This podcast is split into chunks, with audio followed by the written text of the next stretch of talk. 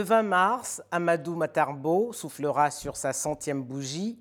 Cet illustre fils du Sénégal fut le premier Africain à diriger l'UNESCO, une institution au sein de laquelle il a laissé son empreinte. La vie et l'œuvre de l'homme, aux innombrables distinctions, seront au cœur d'un colloque pour relever les qualités de ce professeur d'histoire qui a marqué son époque. Souleymane Bachir Diaye, bonjour. Euh, bonjour, Denise Epoté. Pour quelles raisons est-il important d'organiser un colloque pour célébrer le centenaire d'Amadou Maktarbo? Alors, vous venez de le dire, voilà un homme considérable, enfant du Sénégal, mais qui n'appartient pas qu'au Sénégal, il appartient à toute l'Afrique et il appartient au monde entier. Euh, euh, la marque, l'empreinte qu'il a posée sur l'UNESCO, et vous venez de le rappeler, n'est pas seulement son empreinte personnelle, c'est l'empreinte véritablement de tout un continent. Il a marqué la présence africaine dans une institution internationale aussi prestigieuse que l'UNESCO.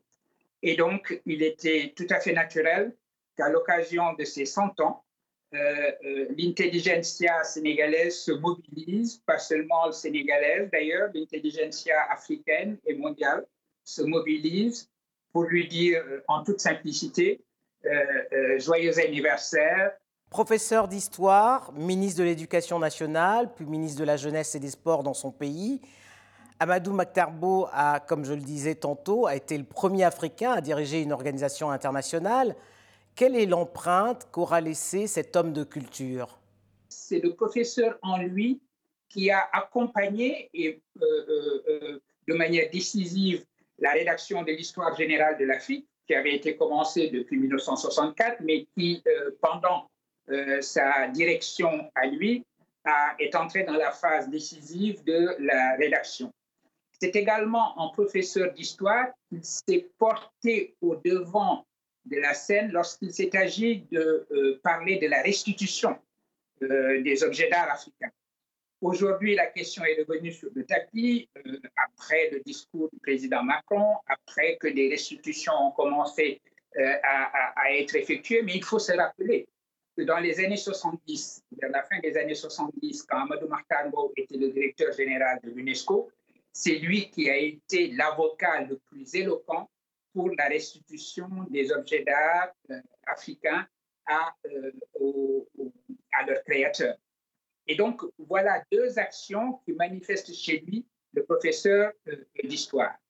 Une autre action qui est liée à son nom, c'est l'impulsion qu'il a donnée à la notion de euh, nouvel ordre mondial de l'information et de la communication. Beaucoup de controverses accompagnaient évidemment euh, cette notion, mais il faut se rappeler simplement euh, la manière dont le titre même du rapport qu'il a commandé à Sean McBride exprime la signification de ce nom. un seul monde, des voix multiples. Voilà ce qu'il a voulu. Voilà ce que l'historien a voulu. Que le monde, une mondialisation véritable, soit une, euh, mondialisation euh, réelle qui donne leur place à toutes les régions du monde de manière égale. Voilà ce qu'il a voulu et voilà la, marque qu'il a posée sur euh, cette institution. Mais d'où lui vient ce sens de l'équité alors qu'à cette époque, on était en pleine période de guerre froide? Eh bien oui, écoutez, je crois que ce sens de l'équité lui est véritablement euh, chevillé au corps. C'est vraiment dans son, dans, son ADN, je dirais. Il faut se rappeler que euh, déjà étudiant euh, en France, il avait organisé, il avait été un, grand militant pour l'émancipation des humains contre, la, contre la colonisation. Et cette volonté de voir un monde plus égal, un monde plus juste, un monde uni, mais uni dans l'équité, est euh, quelque chose qu'il a toujours habité et qui a déterminé la trajectoire qui a été la sienne, encore une fois, depuis ses premières années lorsqu'il était étudiant et qu'il militait pour euh, euh, l'émancipation. Et c'est cet esprit-là qu'il a apporté lorsqu'il a été aux affaires sur le plan international.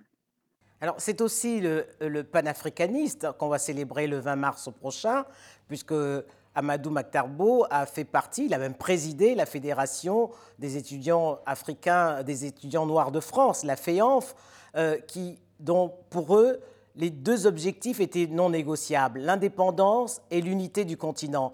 Mais aujourd'hui, n'est-il pas déçu de voir que les élites africaines ont failli?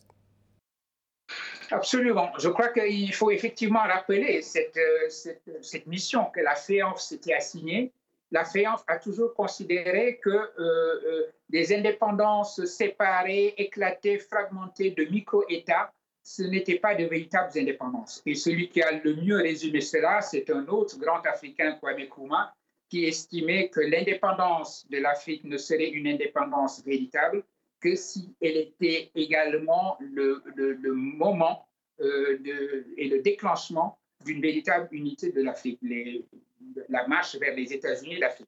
Et donc, cet idéal, cet idéal euh, qui était le sien, qui était celui de beaucoup de gens de sa génération, Amadou Mahtarmo l'a toujours porté. cet idéal aura été trahi, vous l'avez dit, par des élites africaines qui se sont contentées de gérer les territoires étriqués dont elles avaient hérité à, à l'indépendance. Mais il est probablement aussi très heureux aujourd'hui de voir qu'il y a un renouveau du panafricanisme. Les jeunesses africaines, la jeunesse africaine euh, s'est réemparée du projet et de l'idéal panafricain et aujourd'hui, il y a euh, elle s'offre comme frontière, si je puis dire, euh, la réalisation d'une unité du, continent. Et même sur le plan institutionnel, l'Union africaine qui a fait suite à l'organisation de l'unité africaine est en train de mettre en œuvre patiemment aussi euh, les, instruments d'une véritable unification du continent.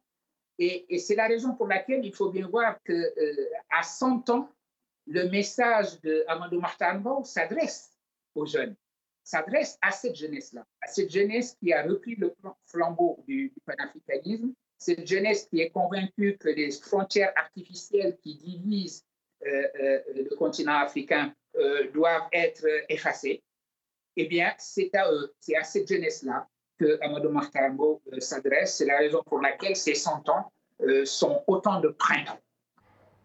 Amadou Maktarbo a été fait citoyen d'honneur de, plusieurs villes. Il a été euh, fait également docteur honoris causa d'innombrables universités à travers le monde. Il a reçu d'innombrables décorations. C'est donc un citoyen du monde, mais qui ne s'est jamais départi de ses valeurs africaines. Et on retrouve là aussi encore la notion de métissage culturel chère à un autre fils du Sénégal, Senghor. Absolument, absolument. Et de ce point de vue-là, euh, euh, euh Amadou Mahtarbo euh, est tout à fait exemplaire. ses valeurs africaines, ses valeurs ancestrales, les valeurs de son Sénégal natal, de, la ville de Dakar où il est né, mais également du village de Galahar auquel il est, associé, de la ville de Louga, eh bien, il est effectivement, il correspond à cet idéal de la philosophie stoïcienne, cet idéal du cosmopolitisme. C'est un homme qui a pensé, qui pense à la dimension du monde. Euh, le nouvel ordre euh, mondial de l'information et de la communication, c'était cela, penser le monde et le penser dans sa pluralité et dans son unité. Mais en même temps, et vous avez raison de le souligner, il y a cet enracinement profond. Et c'est ce qui fait de lui le métis que notre époque appelle ce métis qu'a chanté, euh, vous avez bien fait de le rappeler, euh, Léopold Sédar Senghor, et que notre époque appelle. Et il faut d'ailleurs rappeler à ce propos-là que euh, Senghor disait qu'il ne fallait pas s'y tromper. Le métissage, ce n'est pas simplement des essences séparées qui se rencontrent, ce n'est pas uniquement un métissage biologique, c'est véritablement un sentiment éthique, moral pratiquement, de ce que signifie le métissage. Il disait chacun doit être métis à sa façon. Ça veut dire donc que le métissage n'est pas un état, c'est une tâche, c'est une tâche morale. Et Amadou Mokhtarbo aura probablement mieux que personne euh, accompli cette tâche éthique de faire de lui-même un métis, un citoyen du monde métis, et d'appeler à ce métissage dont notre monde a tant besoin aujourd'hui pour surmonter sa fragmentation en ethno-nationalisme et en populisme de tout genre. Souleymane Bachir Diaye, comment expliquer qu'un homme, qu'une figure aussi emblématique, Amadou Matarbo, n'ait jamais été tenté par la politique, lui qui est une référence pour les, Sénégalais, voire pour tous les Africains? Je crois que ce qu'il faut dire de lui et de son rapport à la politique, c'est qu'il a réalisé euh, euh, l'idéal même de la politique. Si la politique, c'est vraiment l'art de prendre soin des affaires de la cité, de la police, euh, il l'a fait et fait mieux que personne. Euh, il n'a jamais euh, refusé les responsabilités lorsqu'elles venaient.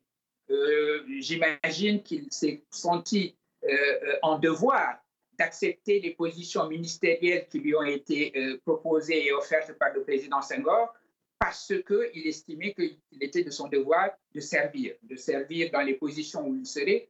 Donc, il a servi autant comme professeur d'histoire et de géographie qu'il a servi comme, ministre de l'enseignement euh, de l'éducation nationale, de la jeunesse et des sports. Il a servi également à, l'UNESCO, donc réalisant au fond le meilleur de la politique, c'est-à-dire en s'occupant des affaires de la cité, que, ce soit la cité sénégalaise ou la cité mondiale lorsqu'il s'est trouvé en poste à l'UNESCO. Maintenant, il est vrai que les combinaisons politiques, ce que l'on a appelé la politique politicienne, ne correspondait pas, ne correspond pas au tempérament qui est, qui est le sien. Mais je rappellerai à ce propos d'ailleurs qu'après euh, une retraite bien méritée euh, lorsqu'il a quitté l'UNESCO en 1987, euh, il ne s'est pas contenté simplement de prendre son chapelet, ce qu'il a fait, mais il a estimé qu'il était également de son devoir de continuer à travailler pour le mieux-être justement de cette police, de la cité. Il a dirigé, il a été président des Assises nationales du Sénégal, euh, une sorte de, conférence des bonnes volontés sénégalaises pour euh, penser euh, les institutions du Sénégal et penser un meilleur avenir de ces institutions. Parce que la démocratie, évidemment, et nous nous en sommes rendus compte récemment lorsqu'elle a été mise en danger, est une œuvre de longue haleine, c'est une œuvre continue. C'est bien ainsi qu'il a pensé les choses et lorsqu'il euh, lorsqu'il a dirigé les assises nationales pour proposer aux Sénégalais des avancées démocratiques euh, euh, continues, il a véritablement fait ce que l'on attend d'un homme de vision, d'un homme ou d'une femme de vision en matière politique. Un dernier mot, Souleymane Bachir Diaye. Si vous aviez un vœu à faire, à lui adresser, diriez-vous aujourd'hui? C'est Deweneti. Deweneti en Wolof, ça veut dire à l'an prochain. Euh, nous souhaitons euh, pouvoir, euh, en lui souhaitant ses 100 ans, nous, sommes, nous souhaitons les lui souhaiter pour la 101e année et pour des années après. C'est le souhait que l'on peut formuler pour sa personne, étant donné l'affection filiale que nous lui portons. Donc ça, c'est c'est un mot d'affection. Merci Souleymane Bachir Diaye. Merci à vous, Dédise.